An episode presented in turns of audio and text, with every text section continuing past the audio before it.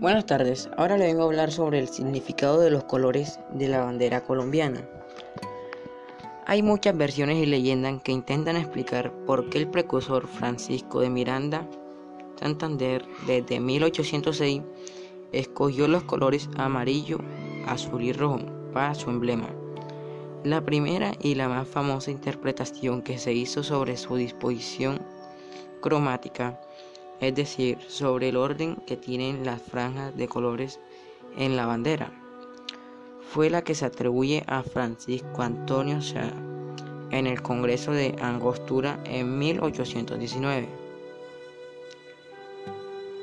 Em, también hay una parte en la que dice nuestro pabellón nacional, símbolo de las libertades. También se da a conocer sobre la bandera, significado también.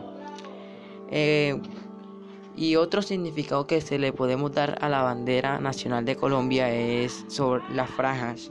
La franja amarilla, las riquezas de Colombia, eh, las riquezas que los españoles se llevaron.